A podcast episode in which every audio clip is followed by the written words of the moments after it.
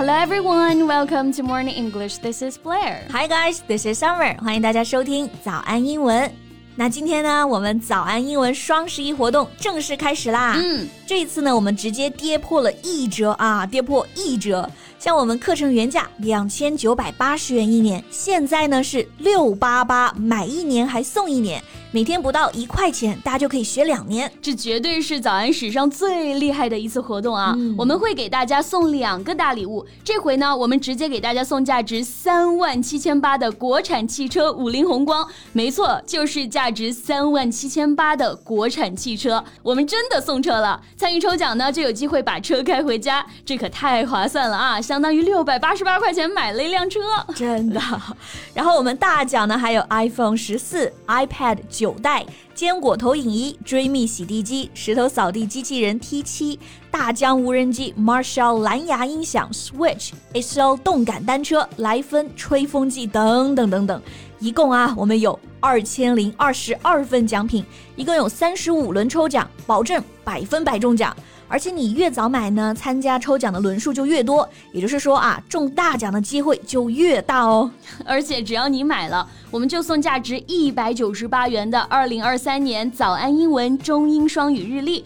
我们的日历一套制作成本巨高啊！这本价格一百九十八元的日历可不是一本普通的日历哦，它是一本英语口语日历，每天一个我们教师团队精心挑选的地道实用句子，配上讲解和外教录音，还可以随身携带。每天学一个句子，一年三百六十五个句子，举一反三就是一千多个实用英文句子呀！而且这还不够啊，我们还会给大家送二零二三年海量直播课，像我呀，贝贝老师啊。会给大家上各种主题的直播课，而且还有学习打卡群、作业答疑呢，我们都会亲自来。所以只要你肯学，我们就会监督你一起努力。等于双十一期间买会员六百八十八元就能学两年，两个大礼带回家。心动不如行动啊！赶紧微信搜索“早安英文”公众号，回复阿拉伯数字十一，阿拉伯数字十一就可以了解早安这次史无前例的超级双十一了。我那天给大家上课啊，嗯，就听到有个男同学用了这么一个表达、嗯、，late wife。So he said every time before going out, his wife will spend long time dressing up, and they're always late for the appointment. So he said. My late wife is always driving me crazy. Well, I believe that's just an honest mistake. He doesn't really mean it. 这个 late wife 用在这里肯定是无心之失了啊。对，不过确实用错了还是很尴尬，对吧？这个同学呢，其实是想说呢，自己老婆出门每次要花好长的时间，结果总是迟到，所以是他的 late wife。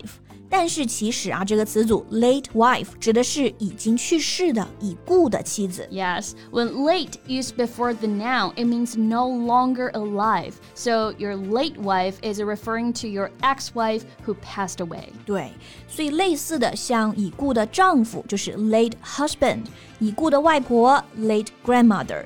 那我们举个例子再看，比如说他为了纪念去世的妻子，向学校捐了款。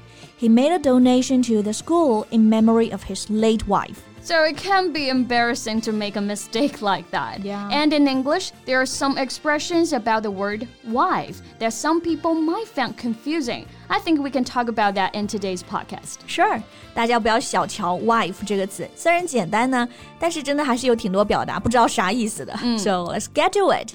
然后我们今天的所有内容啊，都给大家整理好了文字版的笔记，欢迎大家到微信搜索“早安英文”，私信回复“加油”两个字来领取我们的文字版笔记。Okay, to start with, let's see if you know the meaning of this one. Midwife. Yeah, yeah, midwife.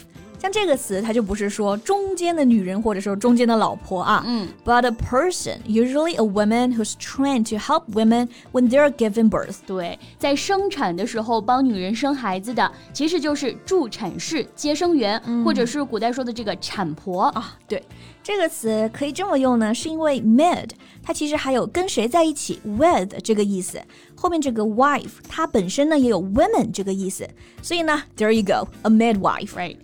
Midwives play a really important role during the whole process of giving birth. But I think now there are shortage around the country of good midwives. 是的，好的助产士真的很重要啊，但是同时确实也比较稀缺。嗯，Okay, moving on. How about this phrase?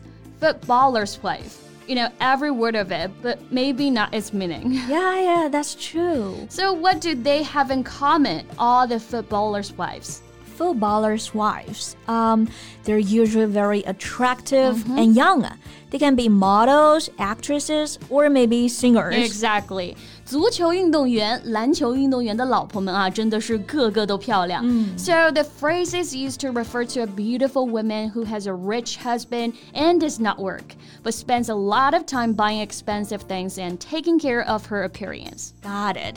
所以说，只要你是个漂亮的女人，就可以说是 a footballer's wife， 并不一定真的要是运动员的妻子，对吧？对，就是指那些丈夫很富有的妻子，她们自己不工作，每天呢就花很多时间购物、打扮，也就是我们常说的阔太太们。哎，这个翻译很好啊，就是阔太太们。Okay, for example, we can say she's a footballer's wife. She never has to do the housework. Right. And there's a similar phrase to that. Do you have any idea? Um, yeah, yeah, I remember that's trophy wife. Is that right? 对，那有个类似的表达就是 trophy wife。trophy 本意是指奖杯、战利品，那妻子成了自己的战利品啊。So the phrase means a young, attractive woman who is the partner of a rich and successful older man and acts as a symbol of his social position. 对， 这个 trophy wife 就是花瓶娇妻，是年龄大的成功男人呢用来显示社会地位的，有这么一层含义在里面。嗯，就比如说那个富豪娶了一个娇妻，就是 that millionaire has a trophy wife。但是这两个表达呢，我觉得尤其是 trophy wife 啊，都有点儿在物化女性的感觉。 Yeah, that's true.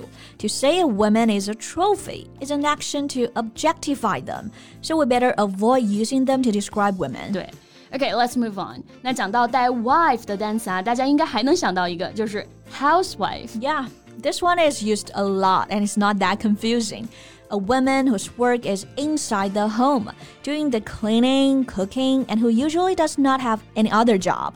这个就是对家庭主妇的一个工作描述啊。对，但是我们一直强调性别平等啊，男性同样也可以在家里照顾家庭。So there's also a word house husband. Yeah. Although in real life there's a rare case. 嗯，那其实我个人不是很喜欢 housewife 这个词，嗯，就好像女人待在家里就天经地义一样啊，她的身份都不是自己了，but only a wife trapped in the house。 Yeah, a lot of people feel that way. So there are other phrases people now use to describe people whose job is to take care of the family. For example, homemaker. Yeah, homemaker。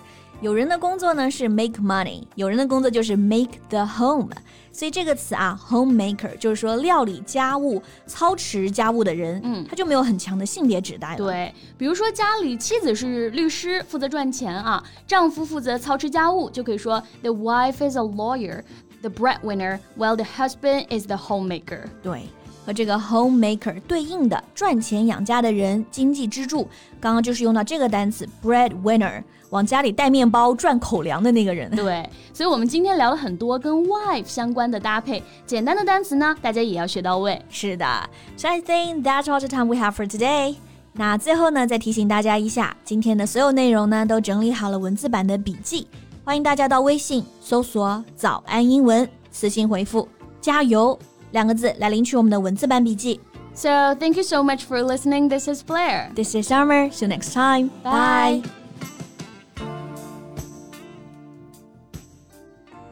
This podcast is from Morning English. 学口语就来早安英文。